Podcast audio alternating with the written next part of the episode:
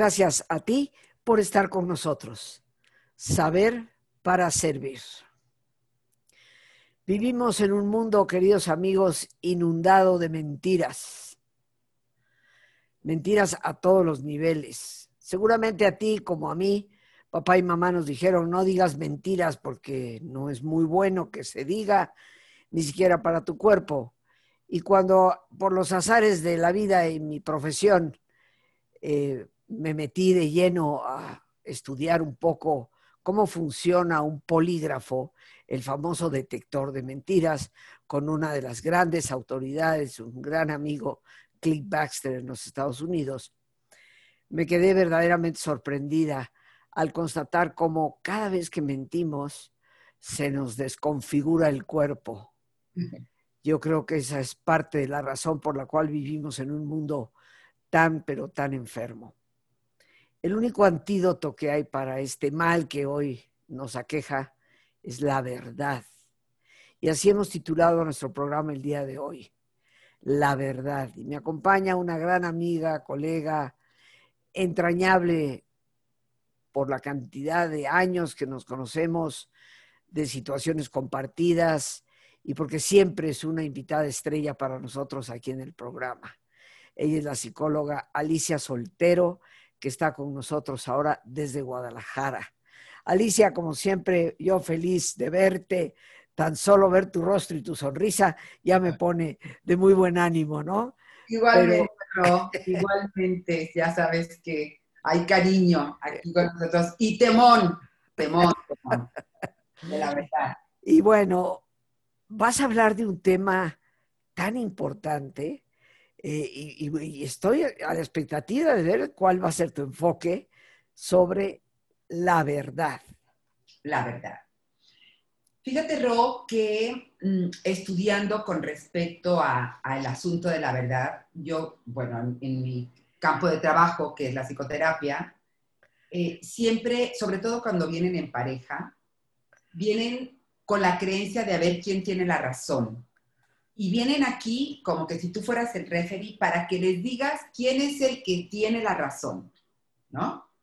Porque es la verdad, es que la verdad. Y siempre empezamos con un postulado diciendo, mira, la verdad es que, y ya desde ahí, entonces el otro dice, nos paramos las antenas entre la verdad es que, siempre iniciamos un diálogo cuando estamos en una plática pues mira, la verdad es, y entonces se nos olvida agregar, mi verdad es, porque si observamos las guerras, ya sea religiosas, políticas, financieras, en las grandes sociedades o en las pequeñas sociedades como la familia, las guerras son porque yo creo que tengo la verdad y tú estás equivocado.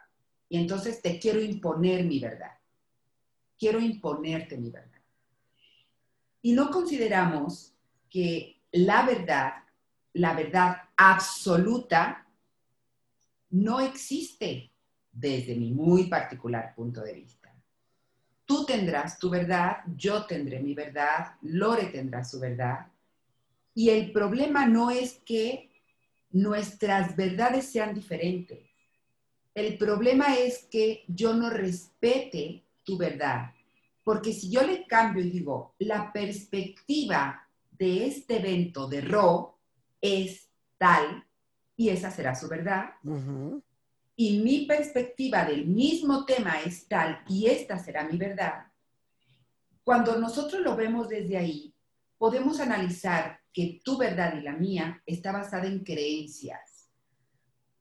Y lo que estoy defendiendo no es la verdad, estoy defendiendo mis creencias con respecto al tema, no la verdad, porque será mi verdad.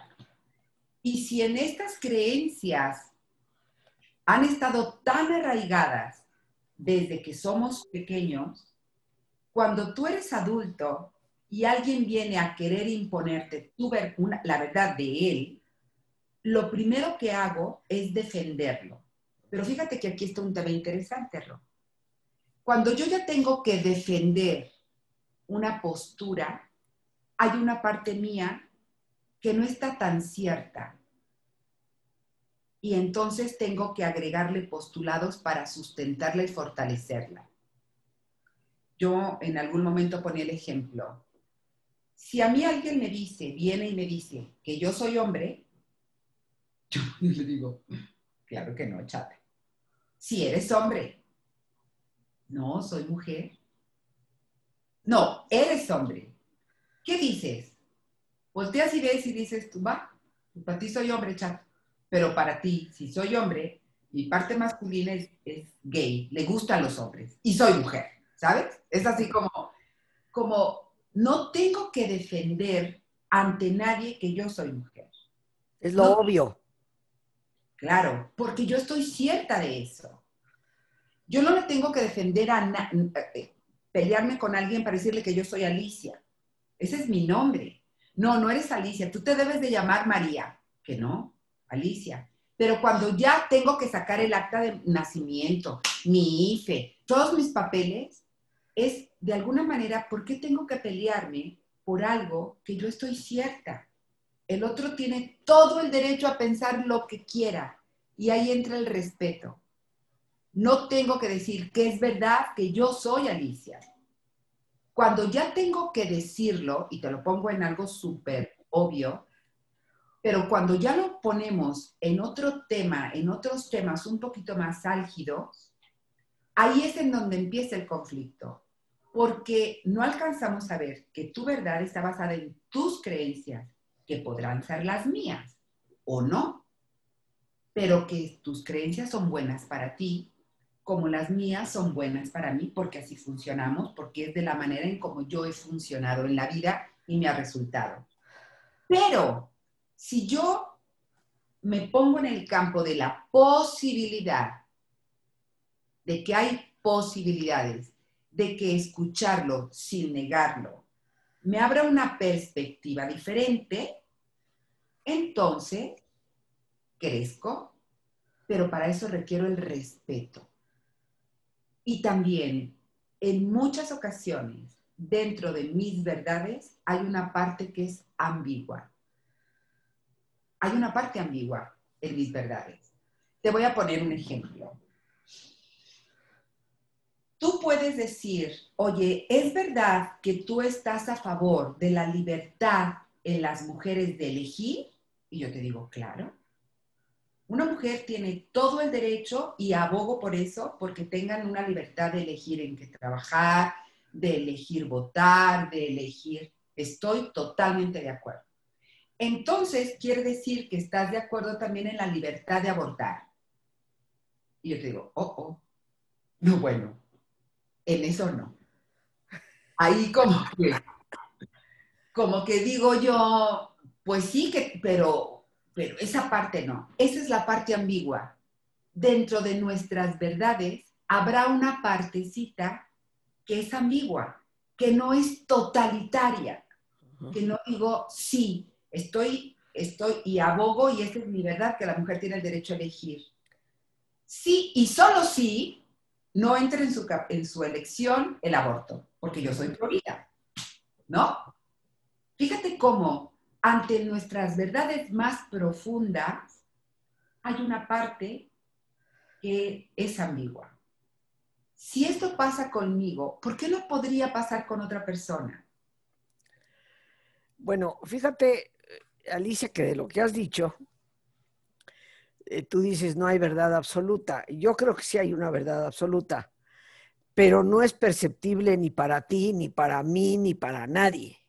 ¿Ok? Ah. Eh, como tú sabes, yo soy creyente y, por ejemplo, yo creo que en una discusión de amigas que tú y yo tengamos, tú desde un punto de vista diciendo, es que la verdad es esta, Rosita. No, Alicia, la verdad es esta. Eh, el ser trascendente en sí tiene la visión de la verdad tal y como es. Él sabe hasta dónde estoy metiendo yo mi subjetividad para cambiar las cosas y hasta dónde la estás metiendo tú. Eh, entonces yo creo que sí hay una verdad absoluta, pero no asequible o accesible al común denominador de todos nosotros, ¿no? Creo que ninguno de nosotros puede poseer toda la verdad, jamás. Eh, estoy completamente de acuerdo contigo.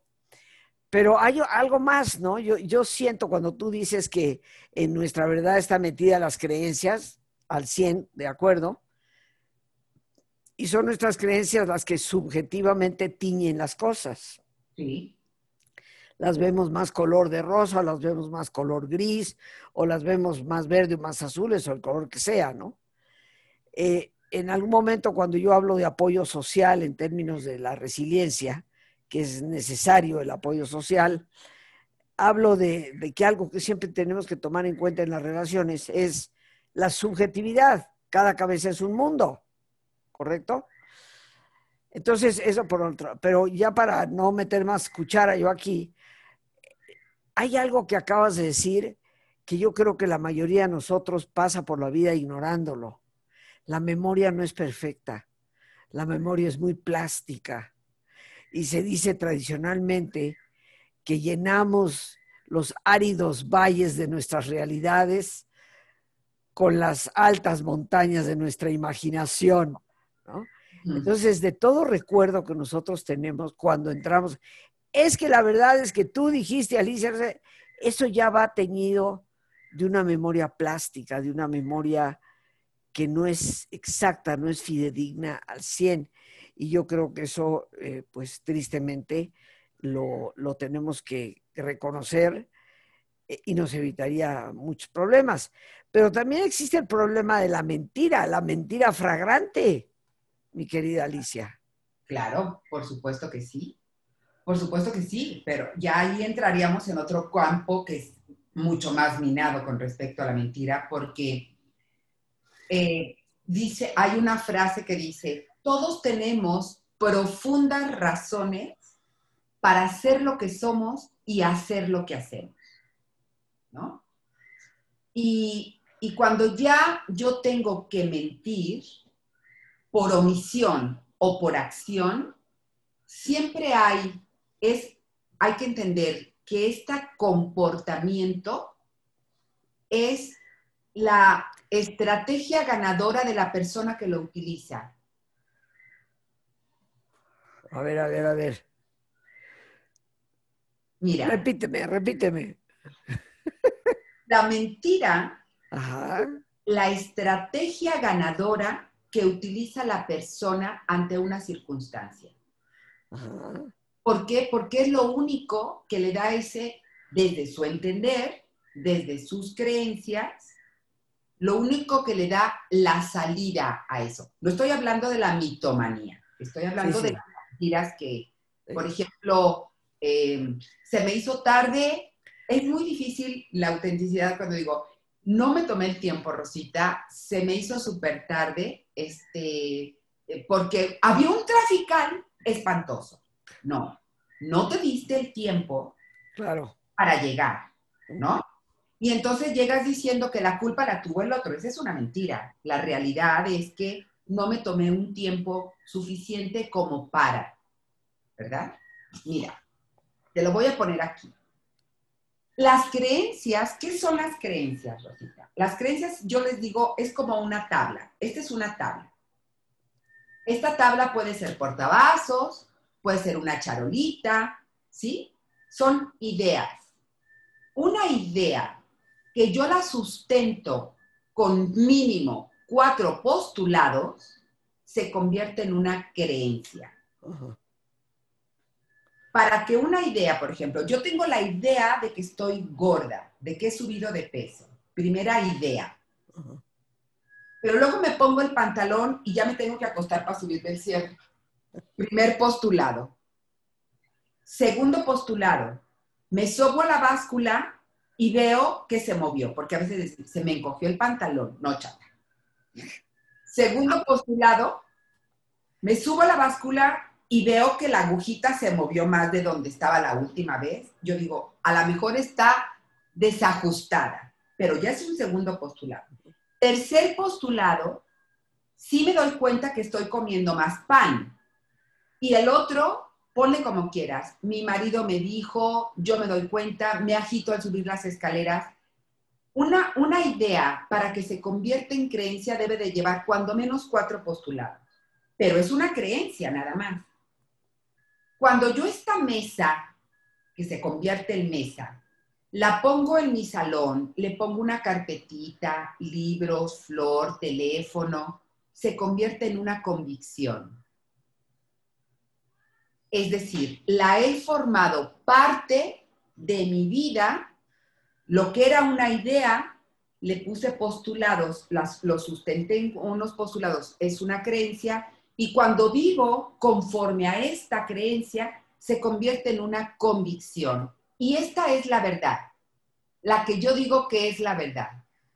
Pero si alguien viene y me empieza a romper, primero, quita la carpeta, quita la flor, quita el adorno, le va quitando los postulados que yo le puse, me dice, no, Alicia, lo que pasa es que está reteniendo líquidos. Y hay gente que dice, estoy gorda porque estoy reteniendo líquidos. Yo digo, pues trae la mar y los pececitos, porque de verdad que trae bastante líquidos retenidos. no. Entonces, cuando empiezas a romper los postulados, te dices, pues sí, pero sabes, para esto requiero la voluntad y la apertura y la flexibilidad de conocer otra perspectiva. Pero si yo me pienso, me va a quitar mi mesita, ¿dónde voy a poner mi florero, mi teléfono, mis libros? Me aferro y la defiendo con uñas y dientes. Y así es la verdad. Y entonces, a partir de defender esto, empiezo a mentir. Y te miento y te digo, híjole, es que esa mesita tiene tanto significado para mí. Era de mi tatara, tatara, tatarabuela, ¿no? Te empiezo a mentir para defender aquello que he hecho mío y que se ha convertido en parte de mi vida. Por eso es la profunda razón, es la estrategia ganadora para poder obtener algo que de otra manera lo vería perdido porque he sustentado la valía del yo, de mi yo, en esto que tengo 60 años defendiendo. Y por eso mentimos. Entonces...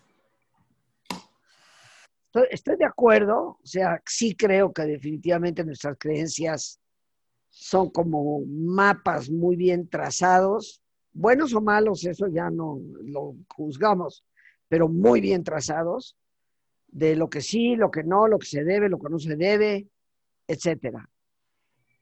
Y el caso que pusiste de entrada, cuando tú tienes una pareja hablando, no, es que la verdad es que él hace tal o cual. No, la verdad es que ella tal o cual cosa. Y cada uno está hablando desde su propia perspectiva de la verdad. Sin embargo, estarás de acuerdo, Alicia, que así como hay relativas verdades, ¿por qué? Porque están teñidas por la memoria, están sustentadas en creencias que pueden ser diametralmente opuestas a otra persona y que pues no sabemos quién esté bien o quién está mal. Las creencias, yo en lo personal, considero que son operativas cuando ayudan y favorecen la vida, pero cuando destruyen o, o promuevan la falta de respeto a los demás, pues ahí se, fregó el asunto, ¿no? Eh, tú decías, por ejemplo, yo creo firmemente en la libertad de elección de la mujer, pero luego le meto el sí, sin embargo, ya la elección del aborto ya, ya cambia. Eh, para mí eso es muy sencillo de comprender, te soy sincera, porque para mí la libertad de esa mujer, desde mis creencias precisamente, es que está irrumpiendo en la libertad de otra persona. Y yo creo que nuestra libertad tiene un límite y es cuando empieza la libertad del otro. Si yo por ser libre ya estoy metiéndome en, un terreno donde estoy perjudicando tu derecho a la libertad, pues ahí ya, ya transgredí, ¿no? Pero sigo insistiendo en que a veces hay mentiras fragrantes y yo creo que desde el punto de vista psicológico, me gustaría que lo abordáramos desde tu experiencia. Obviamente sabemos que hay personas mitomaníacas que se inventan todo, pero sin llegar a las grandes patologías, ¿hasta dónde la mentira Alicia, sí llega a transformar la personalidad de alguien y la distorsiona. Mira, yo te diría, si vemos nuevamente cuál es el objetivo, ¿por qué una persona mentiría, Ro? ¿Por qué miente una persona? Bueno, una persona va a mentir siempre para sacar un beneficio, un provecho, porque le conviene, ya sea para obtener una prebenda o para evitar algo desagradable, algo negativo, ¿no? Pero es un mecanismo de autoprotección en algunos momentos y en otros de autopromoción. Mira, yo creo que si nos ponemos a ver desde, desde lo, cómo estamos constituidos biológicamente, todos necesitamos un espacio vital que le llamamos territorio, ¿cierto? Sí. Ok. Y en ese territorio y en cualquier otro territorio, yo necesito sentir que tengo un lugar. Biológicamente, o sea, nadie va por el mundo diciendo, no me importa que nadie me vea. Digo, estamos hablando de alguien medianamente sano, ¿no? Es, nos gusta tener un lugar, nos gusta que nos den ese lugar y siempre estamos con una necesidad de tener un espacio vital donde sea mi territorio. Una persona normalmente miente cuando ve amenazado su territorio y que pueda perder su lugar. No, yo no estoy diciendo el lugar, no. Es, si yo veo que voy a perder mi lugar de poder, claro. ¿Sí? Mi lugar de poder, te voy a mentir. Porque estoy desde lo más primitivo. ¿No?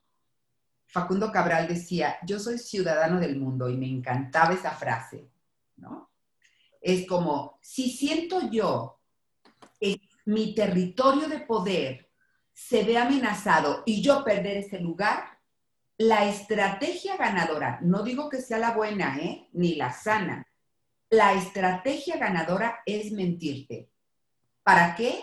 Para no perder eso. Claro. Que creo que es mío que no es tuyo, chato. Te lo prestaron un rato. Y tú hiciste con eso lo que quisiste. Y por lo tanto, entonces, para yo defender esta parte, no me va a importar, y eso sí ya tendrá que ver con la conciencia moral de cada quien, que yo pise y haga cosas en contra tuya. Pero nosotros, y tú lo sabes, Rosita, tenemos el nervio vago, ese que no le hacemos tanto caso, que tú dices, vaya, vaya, esto no me checa, ¿cierto o no? Se me hace que esto es papa, o que me quiere ver los guaraches. Y esa es la función del nervio vago. Lo percibimos, pero no le hacemos caso. Hay algo que no me late. Hay personas que dicen, es la mala vibra. No, no, déjate de vibras. Es el nervio vago el que nos dice, aquí hay peligro, pero no le hacemos caso. ¿Cierto o no? Sí, ahora, esto yo lo, relaciono con lo que te mencionaba de motivos de autoprotección. Quiero defender mi coto. Así quiero perder mi poder, no quiero perder esto, no quiero perder lo otro. O de autopromoción. Me conviene la mentira porque me hago de algo más, porque obtengo algo más, ¿no? Porque voy a tener más territorio, porque, ¿sabes? Exacto. Tener un lugar más grande, pero esos son los dos lugares, los dos focos desde donde nos vamos a mover ante la mentira. ¿Qué te parece si hacemos una pausa? Claro. Para poder, este, vamos a decir, dilucidar en nosotros mismos. Es un tema profundo, mi querida amiga, como tú bien lo sabes, te lo agradezco enormemente.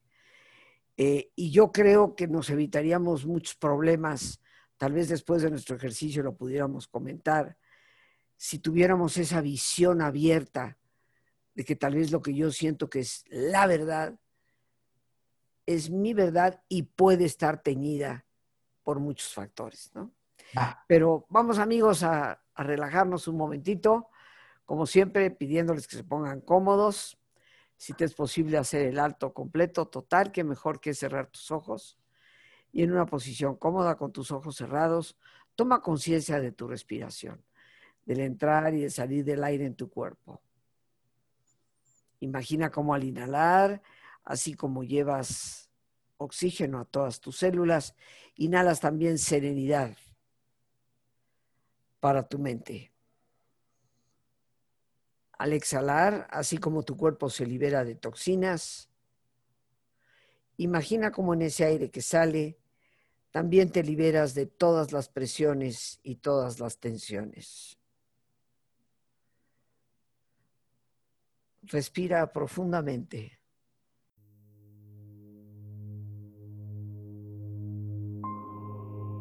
Y relaja tu cuero cabelludo.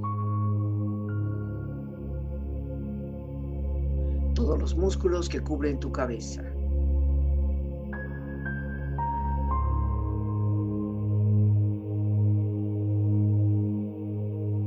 Relaja tu frente Siente la piel, la vibración de la piel que cubre tu frente.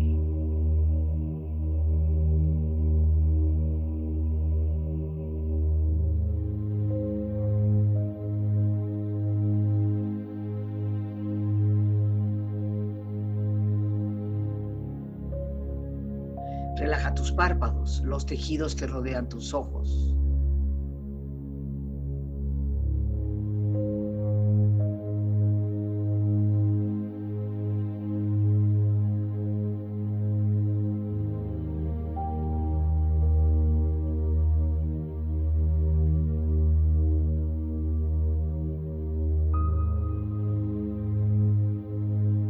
Tus mejillas, toda la piel, todos los músculos que cubren tu cara.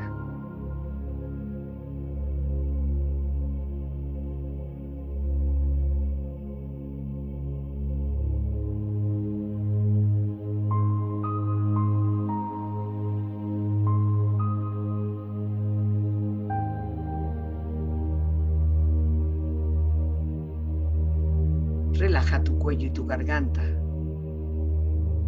Siente su flexibilidad, equilibrio, balance.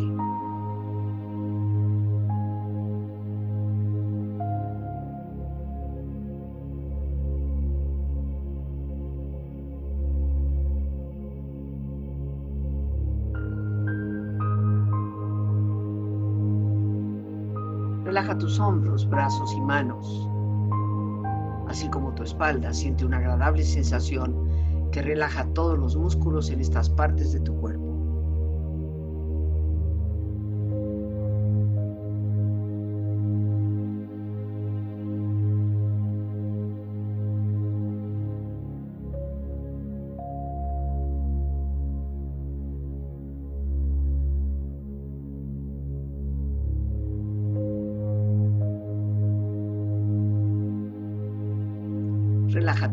Exterior e interiormente, relajando todos los músculos, imaginando a todos tus órganos internos funcionar rítmica y saludablemente.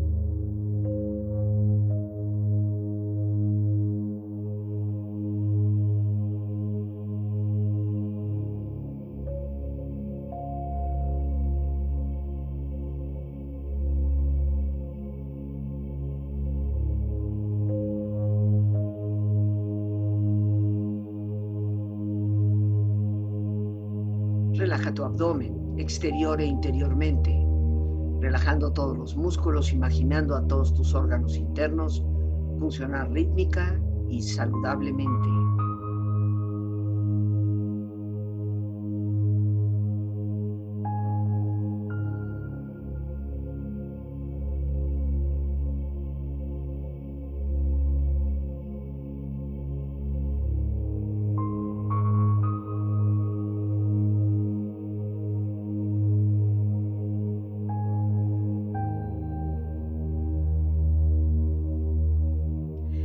Tus muslos, tus rodillas, siente la piel, la vibración de la piel que cubre estas partes de tu cuerpo.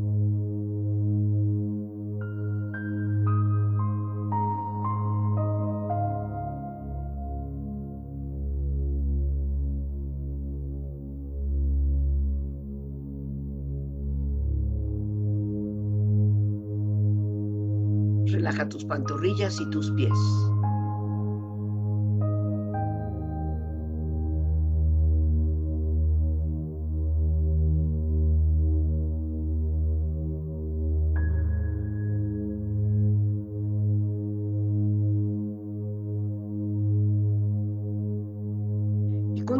Profundamente relajado, proyecta en tu mente la imagen de un lugar ideal para el descanso. Imagina los colores, los sonidos, los aromas. Es una escena de belleza y paz. Siente estar ahí.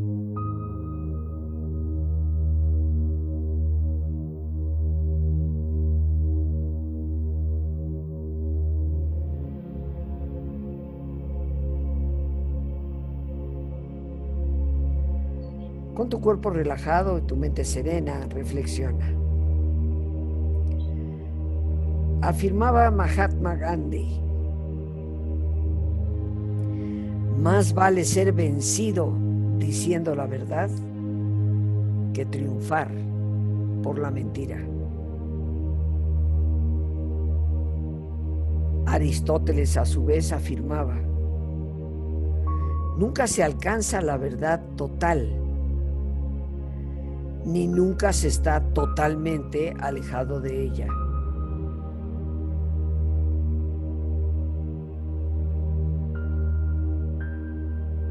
Es mejor quedar mal por decir la verdad que perder la confianza de alguien por sostener una mentira.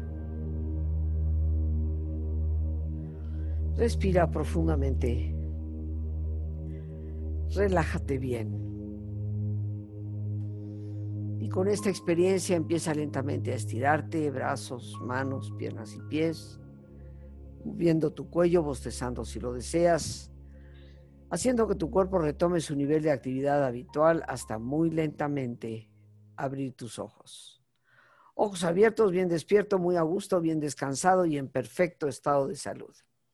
Y bueno, regresamos con nuestra gran invitada Alicia Soltero, pero antes de continuar para cerrar nuestro tema que podría prestarse a mesas enteras de diálogo durante muchas horas y días, eh, yo quiero felicitar a, mi gran amiga Alicia. Eh, ella tiene una enorme cantidad de seguidores en YouTube. Es una gran influencer, indiscutiblemente. Te baila flamenco y como ustedes verán es muy divertida. Yo te quiero felicitar por ese reconocimiento que YouTube te ha hecho. Alicia, creo que te lo mereces, te lo has ganado a pulso.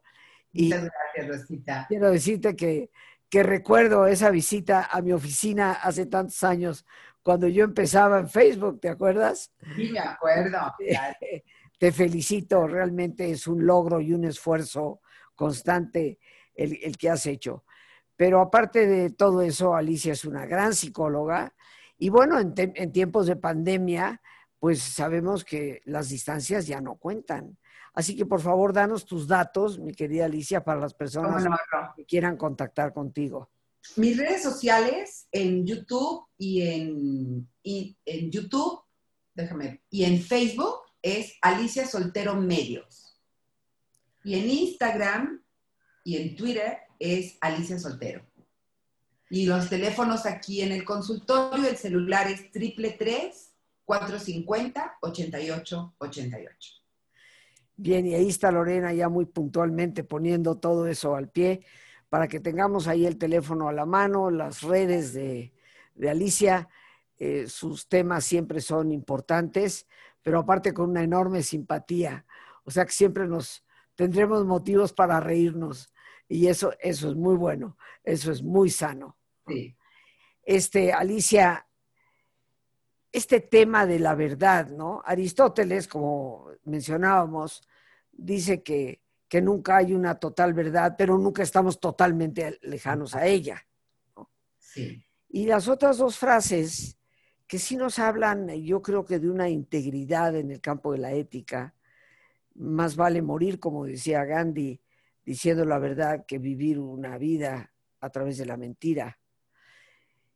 Eh, ¿Qué distorsión cognitiva causa en una persona el vivir con mentiras?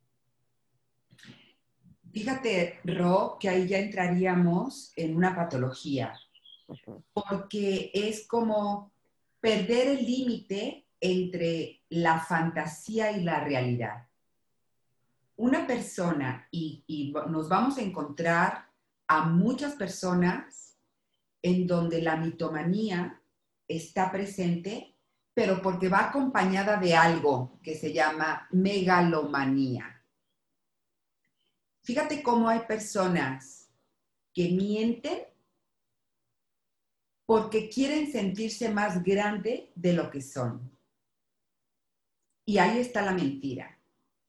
Pero si, si ahí le pego otra, otra patología, que es la, la psicopatía, serán aquellos que mienten para abusar de tu buena voluntad. Estamos hablando de personas enfermas, claro. Cuando yo estoy viviendo, y hay grados, mira, el niño miente porque tiene un pensamiento mágico y entonces está más en la fantasía que en la realidad, ¿no? Normal. Pero cuando este niño sigue mintiendo, hay que revisar su realidad, entonces es caótica, que necesita para sobrevivir inventarse un mundo de mentiras, ¿no? O miente porque decir la verdad es castigada. Y desgraciadamente en muchas partes la, la excelencia, la eficacia se castiga. Entonces, si yo te digo la verdad y voy a recibir un castigo por decir la verdad, el niño para sobrevivir tendrá que mentir. También esta es otra. Pero si esto se va perpetuando en el tiempo, entonces la persona que ya vive continuamente mintiendo, una cosa es me aventé una mentirilla, otra cosa es ya confundir lo que es real y lo que es mentira. Y eso es lo que pasa en muchas ocasiones, en ocasiones con la mitomanía. Ya se perdió la línea entre lo real y lo ilusorio podríamos decir que es como por decir una mentira tantas veces, te la llegas a creer que es absoluta verdad, ¿no? Claro, claro. Y esta mentira te va a llevar a otra mentira. Dice, la mentira tiene patas muy cortas. Esta mentira te va a llevar a otra mentira para sustentar la mentira inicial. Y de pronto ya te viste en un, en un embrollo espantoso. Solo por temor quizá a no vivir la consecuencia de algo que hice ¿no? De algo que dice.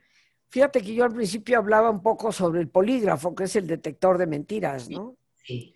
Y este, bueno, yo tuve una muy linda amistad con Cliff Baxter, que fue uno de los grandes poligrafistas de los Estados Unidos. Fue el director de polígrafos de la CIA, o sea, y, y del Congreso norteamericano. Pero después se dedicó a la investigación sobre plantas y otras cosas, ¿no? Pero en base al uso de polígrafos.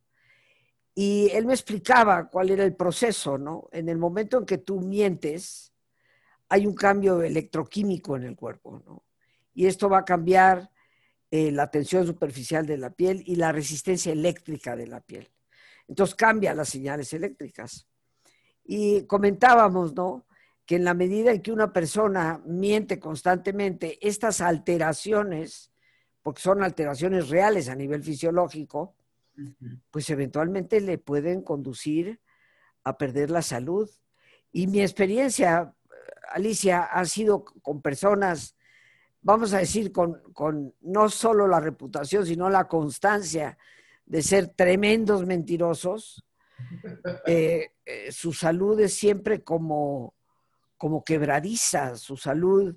No estoy diciendo que toda persona que tenga una salud frágil es mentirosa, no, pero puedes partir de un estado de salud estable y la mentira te puede llegar a desequilibrar por, completo, ¿no? Sí, porque vives en continuo estrés.